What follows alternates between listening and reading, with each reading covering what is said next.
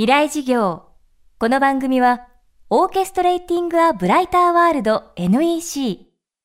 暮らしをもっと楽しく快適に川口義賢がお送りします。未来授業水曜日。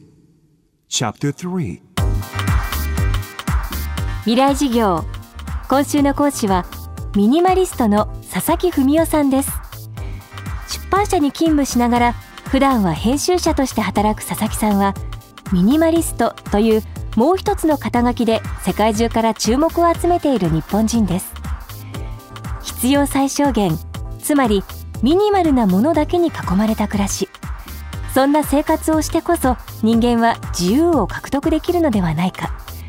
佐々木さんはそう話し実際物を持たない暮らしを実践しています。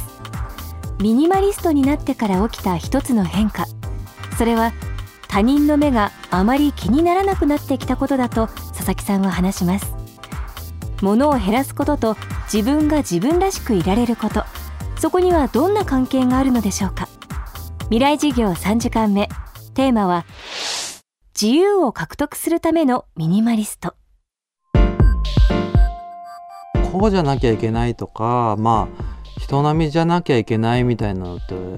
まあ確かに日本の、まあ、特徴的というか非常に強い意識であると思うんですよね。世間はこれぐらい持ってるんだよとかなんか平均とか知りたがるじゃないですかなんか年収ランキングはどうとかねそういうもの大好きですから。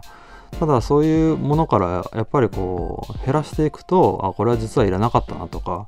これぐらい持ってなきゃダメだったっていうものが、うん、自分にこうぴったりなものではなくて逆にこう常識外れなもの、まあ、僕もなんかこうお風呂上がりにただ単にこう手拭いで体拭いてるんですけどでもなんかそれはこれで良かったんだなと思えるし洗濯も楽になったし自分の負担も減ったんでそれで良かったなと今思いますけどね。あとはまあ服もそうですよね。ファッション雑誌を見たら1ヶ月着回し例とかあるじゃないですか。なんで1ヶ月全部違う服着なきゃいけないのかなみたいな僕も思ってましたしで毎年毎年去年何着てたんだろうと思ってたんですね。なんか全然服ないなと思ってたんですけど。でも今は本当毎日同じ服着てますしでも別に正直他の人って誰かの他人の服ってそんなに見てないんですよね。自分が気にしてるだけで同じ服着たら恥ずかしいんじゃないかなとか変な目で見られるんじゃないかなというのがあるんですけどでも僕はもう毎日同じ服着てたら実は快適だったし古びたら同じもの買うし時間の節約もできるしでも普段お気に入りのもの着てるので、まあ、気分もいいしなんかいいことがたくさんあったんですね。でそうなってくるとまた人の目線も気にならなくなっていきますし別にどう見られてもいいやってなる思えるんですよ。まあ、部屋が狭くてもいいし服もずっと同じでもいいしでも自分はこれで満足してるんだっていうこう自分に価値観の中心が自分の基準になっていくんですよね。なんでそういうこうものを減らす中で本当に自分を知って人と違っていてもいいっていう気持ちになることができましたね。うん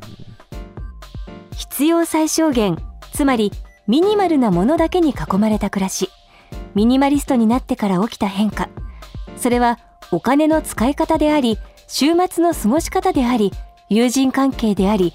身の回りのこと全てだったと佐々木さんは話します。まずそう物にもまあまあお金は使ってるんですよね。少ないんですけどね。僕の場合は物がやっぱ好きなので今履いてる靴下も2300円とかするんですパンツも5000円とかして意外となんか前だったら絶対買えなかったなと思うんですけどやっぱ少ないし厳選して物が好きなタイプなのでなんで物にもお金はまず使っててただまあとはいえこうやっぱり相対的に見るとこう減ったとは思うんで何でしょうね。まあ語学をこう留学みたいなものもしたいなと思ったりとかあとこの年になって今本当に一緒にサイトをやってる人とバイクのメインが取ろうかって言ってみたりとかなんかそういう自分がやったことないことやりたいと思ったら手を出してみようかなみたいな。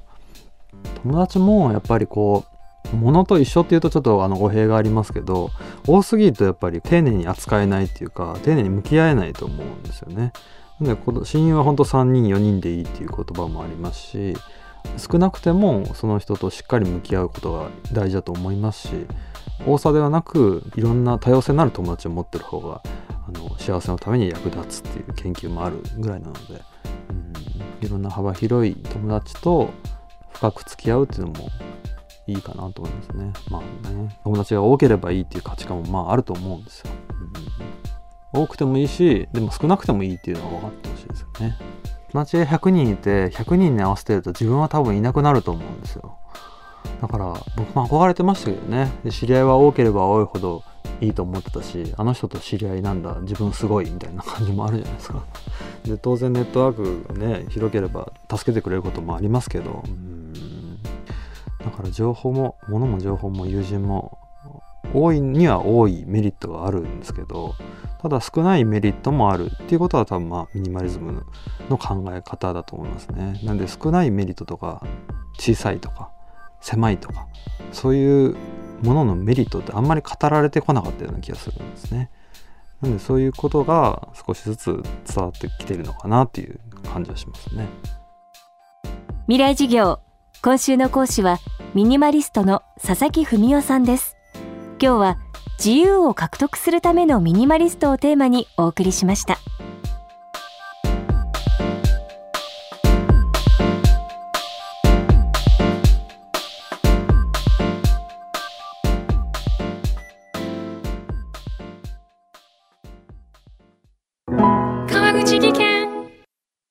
階段での転落。大きな怪我につながるので怖いですよね。足元の見分けにくい階段でもコントラストでくっきり。白いスベラーズが登場しました。皆様の暮らしをもっと楽しく快適に。川口技研のスベラーズです。未来事業。この番組はオーケストレーティングアブライターワールド NEC 暮らしをもっと楽しく快適に川口技研がお送りしました。